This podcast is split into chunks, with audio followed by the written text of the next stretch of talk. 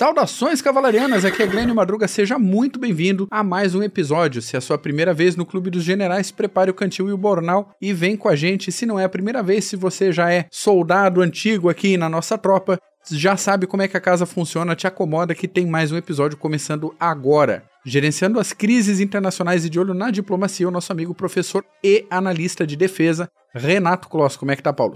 Grande Von Mackensen, meu amigo Glênio. Como vai essa força? Tudo bom? Tudo jóia, dia chuvoso hoje. A gente tentando escapar da, da maldição da guerra na Síria agora. Comentário interno, você, amigo ouvinte que está acompanhando a gente, já acho que é a quarta vez que a gente tenta gravar esse episódio. E eu acho que agora sai. Agora vai. Tá zicado. Tá, tá. Tá, tá difícil. Então, fiz a apresentação de uma forma um pouco diferente, porque a construção desse episódio foi diferente do que a gente costuma fazer. Nas últimas semanas, os Estados Unidos anunciaram a retirada de um contingente militar do norte da Síria. Isso causou uma preocupação internacional bem intensa com relação à Turquia, a Rússia, os curdos, toda essa questão de responsabilidade tinha gente culpando os russos, tinha gente culpando Trump, tinha gente culpando todo mundo, só ninguém culpou a, a Turquia que estava indo lá matar curdo. Mas, Exatamente. Okay. é...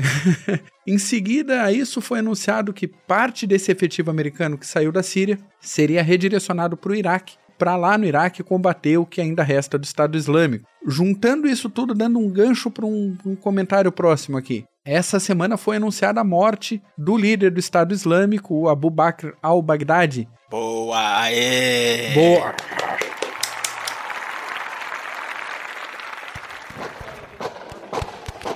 E. Fogo nesse puto. Isso aí. Então, com participação de, de pessoal da Delta, participação do pessoal do 160 SOAR, levando os, os helicópteros, é, tinha a Ranger no meio do caminho, tinha o, o, doguinho lá que saiu mordendo o traseiro do Bagdade até ele chorar feito criança e o cara acabou se explodindo, morreu feito um covarde, desgraçado, matou duas crianças ainda. É complicado. Mas, Paulos, além disso, que eu vou te pedir para fazer um comentário extra aqui do Bagdade, o motivo desse episódio é o seguinte: você publicou um artigo no dia 10 de outubro via LinkedIn e que deu uma repercussão aí e que cabe muito bem com o timing desses acontecimentos na Síria. E para quem já ouviu o nosso episódio sobre a guerra na Síria, vai lembrar de algumas coisas que a gente comentou naquele episódio que a gente vai retomar agora. E para quem não ouviu, sugestão de voltar ali procurar no nosso feed o, o, episódio sobre a guerra da Síria. Houve aquele episódio como complemento a esse ou esse em complemento àquele. Fica à vontade, porque podcast é isso, podcast é liberdade, você escuta o que você quiser na hora que você tiver com vontade. Cabe a gente fazer só essa sugestão. Isso, seja cast 32, viu, moçada? Excelente, obrigado. Paulos, voa então, meu caro. Alvo à frente, fogo à vontade. Porra, primeiro, Mac, falando do Bagdade, é, ainda bem, demorou um tempo aí, mas é, estratégia de decapitação, infelizmente, nesses, nesses grupos já bem estabelecidos, enraizados, ela não funciona muito, né? À toa que o Al-Baghdadi já era o terceiro líder. Mas, porra, excelente. Me desculpe a expressão, mas. Ah, não vou falar palavrão não, mas que, pô, tem que falar. É um bosta. Já anunciaram o outro líder. E ele ficou conhecido pela, pela expansão né, do território do Estado Islâmico, mas ao mesmo tempo também falhou em unir esses diversos radicais e foi marcado também pela fragmentação do Estado Islâmico durante o período que ele estava à frente. Porém, já virou pó, cachorro mordeu a bunda dele. Agora nós vamos falar da Síria. Você tinha citado, Mac, eu, eu, eu publiquei um artigo lá no LinkedIn e depois a galera depois vai lá dar uma olhada, a gente põe na descrição, né? Isso aí. Sobre é, os cessar-fogos e as, o, o, os acordos de reconciliação na Síria. Porque, bom, é sempre interessante a gente observar quais são as estratégias que os não só os grupos estatais, os líderes, mas também os não estatais usam para atingir a vitória ou o objetivo deles, objetivo estratégico. E eu tava, eu escrevi sobre é, é, essa questão estratégica e a Síria, porque dá para perceber que hoje a Síria já está, bom, tirando o nordeste da Síria que estava em mãos, em mãos curdas e agora está passando por mãos para mãos sírias com, com patrocínio dos Estados Unidos, que se retiraram do local, e os sírios estão indo lá para preencher o vácuo. Então, era essa região que estava é, é, nas mãos dos curdos, não na, mãos do sírio, na, na mão dos sírios, e agora tem Idlib, onde o Bagdad morreu, que é um depósito de radicais jihadistas, porque geralmente nós vamos ver nessas, nesses acordos de reconciliação, que de reconciliação não tem porra nenhuma, e esses, esses povos, esse habitantes, essa galera que apoia os jihadistas em alguma região, no caso, eles acabam sendo evacuados. Talvez uma limpeza étnica? Bom, parece que sim. Em, certos, em certas situações parece sim uma limpeza étnica. Porém, bom, como que esses acordos de reconciliação, cessar-fogos, começaram a, a, a, a, aparecer na Síria até virar uma estratégia de governo para tentar atingir a vitória. Bom, quando começou a guerra na Síria em 2011, quando começou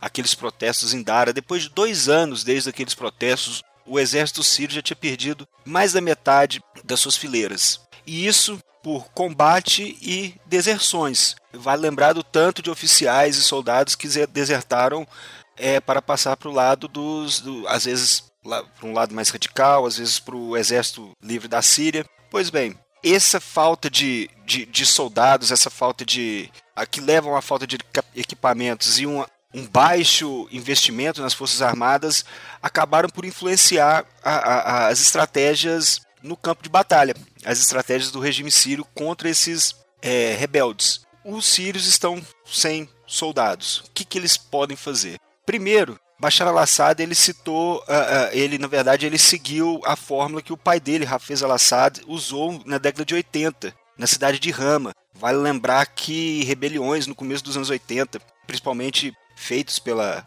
Irmandade Muçulmana, acabaram por levar quase 30 mil mortos na Síria. E, e, e o Hafez al-Assad usou num, num receituário muito conhecido, que ele, primeiramente, ele selecionava tropas leais ao regime sírio depois ele cercava essa região onde havia os rebeldes e suas famílias, a população que apoia esses rebeldes, e desceu bomba. Então são esses três, essas três táticas aí, porque descendo bomba ele quebra a resistência não só dos rebeldes, mas da população também. A população faz um lobby para acabar esse, esse cerco.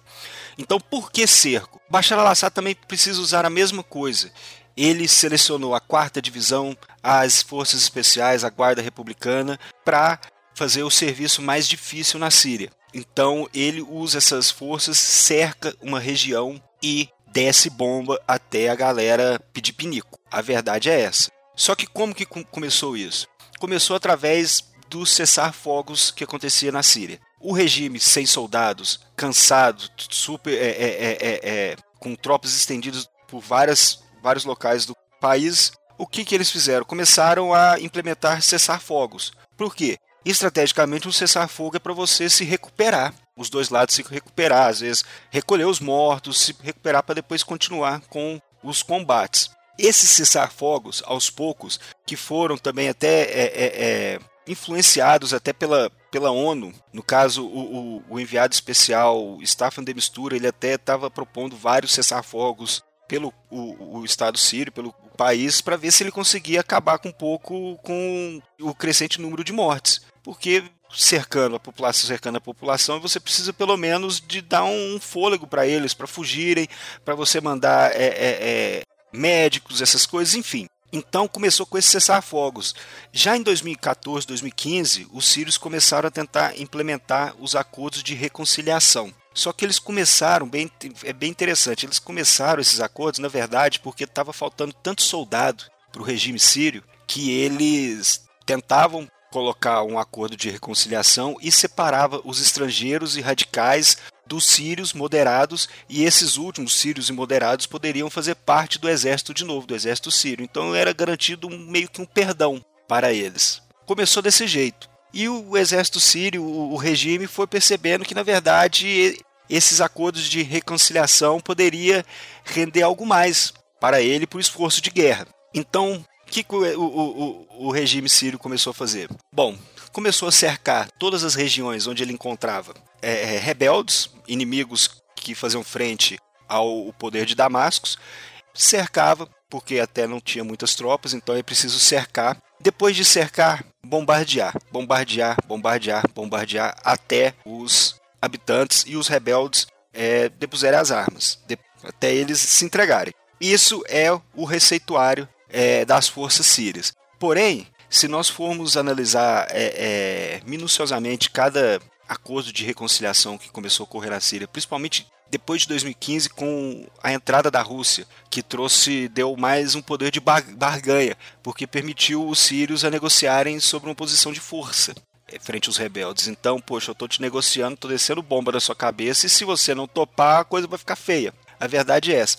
Mas analisando esses acordos, dá para perceber que eles são variados. Existem, na verdade, quatro tipos de acordos que os sírios geralmente é, é, tentam implementar junto aos rebeldes. O mais sanguinário de limpeza étnica e que também o mais comum é aquele acordo de reconciliação que, na verdade, os sírios prometem acabar com o cerco, prometem é, não atacarem mais os rebeldes e os habitantes através de bombardeio e artilharia, só que os habitantes precisam sair da região, eles precisam ser evacuados. É isso que acontece com Idlib hoje todos os radicais jihadistas da Síria desde 2014, 2015 está sendo evacuado para essa região. Então ele virou um melting pot de radical, de radicais jihadistas, porque existem vários, várias facções moderados, radicais, é, é uma bagunça danada. E por que, que os sírios estão fazendo isso? Porque depois é mais fácil juntar todos em um lugar para depois dar um jeito.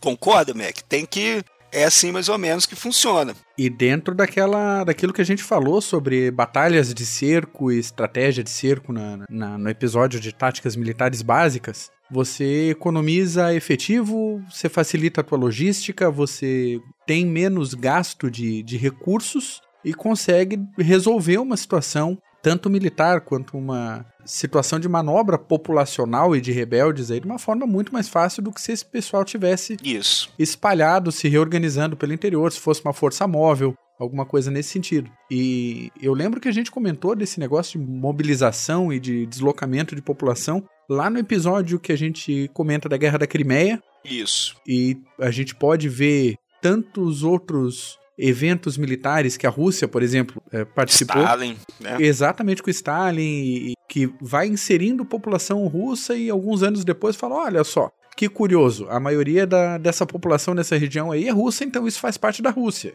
Isso. É meio complicado. Se por um lado serve para pleitear territórios que não fariam parte originalmente do teu território maior, e daí quem tem mais poder de fogo tem mais poder de barganha, se ainda tem como jogar essa carta da população, tanto melhor. Por outro lado, tem essa questão da limpeza étnica que você falou aí, que junta todo, todos os seus inimigos num canto só e depois cerca e chama artilharia, manda esculhambar com o negócio todo. todos e depois dá um fim. É, Isso aí, é. É, até falando nessa questão de limpeza étnica, os rebeldes geralmente quando é, depois de meses tem, tem, regiões que passaram anos sob cerco. E você acaba por em posição de força que nem o exército sírio junto dos russos acaba por propor o que quiser frente a esses rebeldes essa população que não aguenta mais viver sem serviços públicos sem água sem eletricidade vivendo aquele inferno que está a Síria hoje.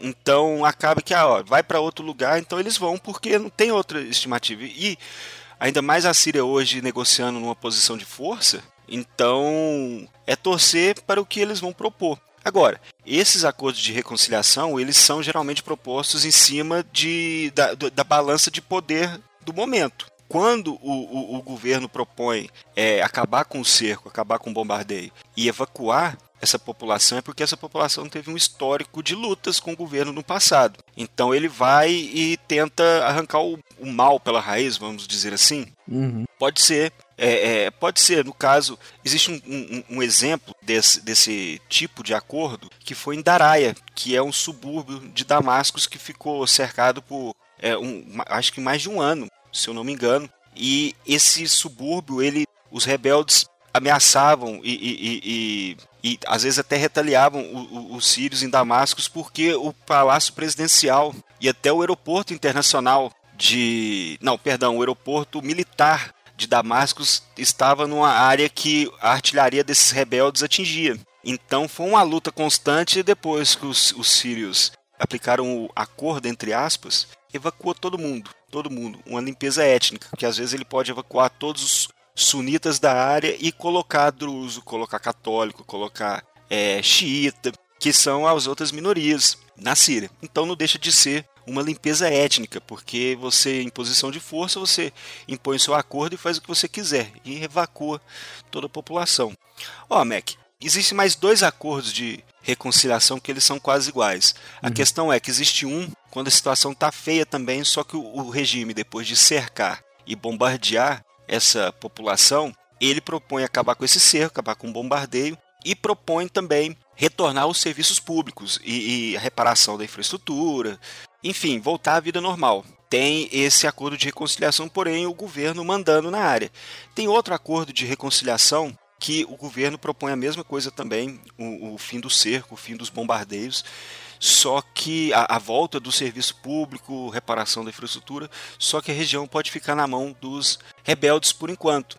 Porque às vezes os sírios não, não, não essa falta de, de soldados que leva até os cercos, que é até bem interessante, Mac, porque leva ao cerco e como a Síria já perdeu mais de 400 bilhões em danos de infraestrutura no país nesses oito anos de guerra, é, nos cercos acaba que os, os soldados fazem tanto contrabando que eles é, é, acabam sendo pagos através desse contrabando. Então o cerco não deixa até de ser é, é, é, é uma vantagem na questão econômica. Sim. Para esses soldados que não sabem quando serão pagos. Mas essa outra forma de reconciliação é quando a balança de poder está igual. Então o regime deixa então esses é, esses rebeldes tomarem conta do local, porque pode ser que não tenha tanto soldado para patrulhar, para ocupar, porque nessa guerra de atrito que o regime sírio já está há oito anos, é muito difícil progredir nessa guerra urbana. Mais difícil ainda é manter. E essa falta de soldados acaba influenciando muito nas estratégias, como nós estamos vendo. Acaba é funcionando é meio como um baixa a bolinha aí, reconheça o governo oficial sírio, mas já que vocês têm toda a estrutura administrativa,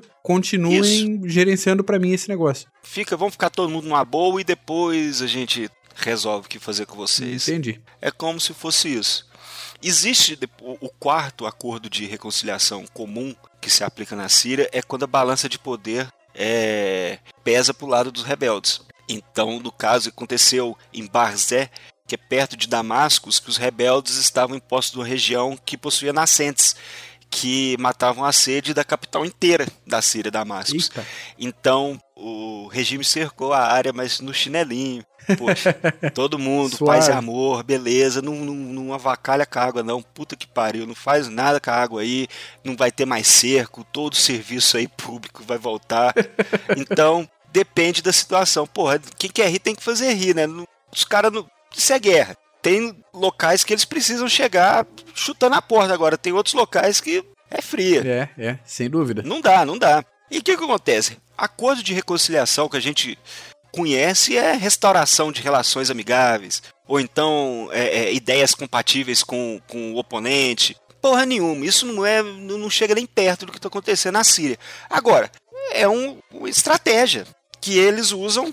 A estratégia de cerco sempre existiu na história humana. Então você impõe sua vontade, os rebeldes não têm muito o que barganhar na maioria das vezes, então acabam aguentando essa bomba na cabeça. Quando dá, eles são evacuados, quando não dá, eles ficam no local. Porém, é uma estratégia que está é, é uma estratégia levada em conta e que está dando frutos, pelo menos, para o regime sírio. Agora, se é correta, aí já não é nem a gente para poder falar se é correto ou não. Eficiente está sendo, Mas que funciona, exemplo. funciona. Isso. Tem a regra 53 lá da, da Convenção de Genebra que você não pode matar a galera de fome na guerra, tá certo?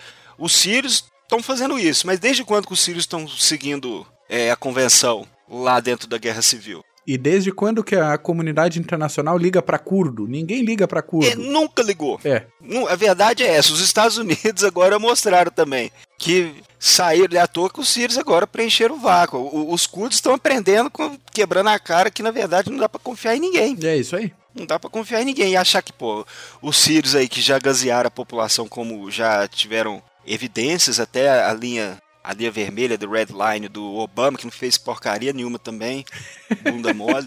Então não dá, ué. os caras não vão conseguir nada. Agora, os caras cercam, desce bomba, bomba de é, é, barrel bombs, tudo, tudo, tudo. Então, não, não, e vida que isso segue. não vai acabar lá. Então, e outra coisa também, será que tá acabando a guerra lá? Porra nenhuma. A, a, essa ofensiva da Turquia aí mostrou que, porra, tem muita gente nesse xadrez aí, tem muita peça, não dá pra para acabar de uma hora para outra. Os, os, americanos saíram do norte e agora já estão lá nos poços de petróleo lá do, do leste sírio. Ah, pois é, olha aí. Vamos ver. Vamos ver como é que vai ser. Sempre tem aquele negócio. Interessa a quem a continuação do conflito, que sempre tem gente Isso. levando vantagem. Ah, porque uma situação de paz é economicamente mais interessante para todo mundo. Claro que é. Ainda assim, tem gente que leva vantagem, seja pela instabilidade política, seja por é, balança comercial, importação, exportação sempre tem, é, seja nações, seja grandes empresas, seja intermediários, seja pessoas, seja traficante, tem gente sempre levando lucro, sempre interessado na continuidade do conflito. E a gente vai acompanhando. Enquanto estudiosos de história militar e observadores de diplomacia, a gente vai acompanhando. Não nos cabe muita coisa daqui. É, é, vão perpetuando a guerra. A gente sempre, principalmente em guerras civis, sempre há um lado que às vezes em vez de acabarem com a guerra, acha que é, é, é mais lucrativo continuar, porque enquanto continuar a guerra, eles estão lucrando. Então, sempre ocorreu isso, principalmente em guerras civis.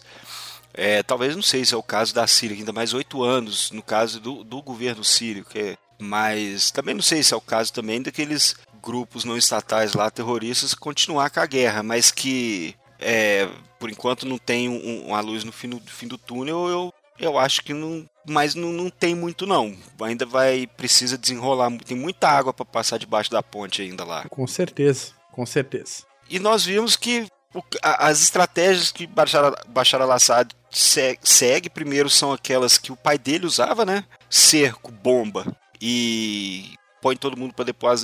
Na verdade, escolhe as tropas primeiro cerca e depois bombardeia, Bashar al-Assad faz a mesma coisa. E nós mostramos que, na verdade, ele faz isso devido a situações no campo de batalha, situação no, no, no chão mesmo, porque ele não tem tropa. Não tem. Não tem como resolver de outro jeito. Não tem né? tropa, não tem como resolver, então ele precisa cercar cercar, você não precisa ter um, um, um, número grande de soldados, você às vezes pro protege certas instalações, infraestruturas, então. E tem essa questão até econômica que nós citamos. Existe um, um, um checkpoint perto do, no, no, subúrbio de Damascus que se chama Wafdin, que ele é, era 2 dólares por cada quilo de alimento que passava de contrabando. Então era um, um lucro tremendo para essas tropas. A, a situação no campo de, de, batalha moldou as estratégias e eles estão jogando conforme as ferramentas que eles possuem. É isso aí, somem-se isso, a, o problema de permeabilidade de fronteira, gente passando para lá e para cá, não só gente, mas gente, arma, suprimento, é, grupos terroristas, milícias por um lado e por outro o tempo todo, que complica o gerenciamento nacional, mas como eles não estão nem aí para gerenciamento nacional, acaba envolvendo todos os países vizinhos. E a gente Isso. tem uma situação que realmente fica muito, muito, muito difícil de, de ter um fim. É, e, e, esse ataque do Erdogan agora contra os curdos, tudo bem, que era para pegar 30 quilômetros, limpar. Os curdos lutam com os turcos já tem uma cacetada de anos. Mas mostra também que, porra, tá muito longe de, de acabar. É. Se bem que os sírios conquistaram aquela região, o nordeste da Síria, que estava na mão dos curdos simplesmente por apertarem as mão de, a mão deles, cumprimentarem e tomarem o, o, o, o lugar dos americanos. Vai ter muita coisa ainda. Acho que vai ter ainda mais seja cast nosso aí da, da Síria. Ah, certamente. Ou não, né? Tomara que não, né? Não, pelo menos mais um para anunciar que acabou a guerra da Síria vai ter, né? Aí nós vamos fazer, para explicar é tudo. É isso aí. É isso, Dom Paulos. Isso aí, meu querido Mac. Maravilha. Ouvinte, explicando um pouquinho aí que, que os sírios estão, como que os sírios estão fazendo aí para ganhar a guerra lá. Excelente. Meu caro amigo ouvinte, você que acompanhou a gente até o final desse episódio, como o Paulo falou, mas no início, o link para o artigo em inglês está na descrição do episódio para quem quiser dar uma lida, junto com todos os nossos outros links, e aí vocês sabem todo o procedimento, como é que funciona. Se você gostou desse episódio e acha que alguém também pode gostar, compartilhe o link, baixa o áudio do episódio, manda no grupo do WhatsApp da família, do trabalho, dá teu jeito aí. Paulos, muito obrigado por mais um dia. Que é isso, eu que te agradeço, Mac. Muito obrigado, agradecer o ouvinte aí que tá até agora com a gente aí. Valeu, até semana que vem. Valeu.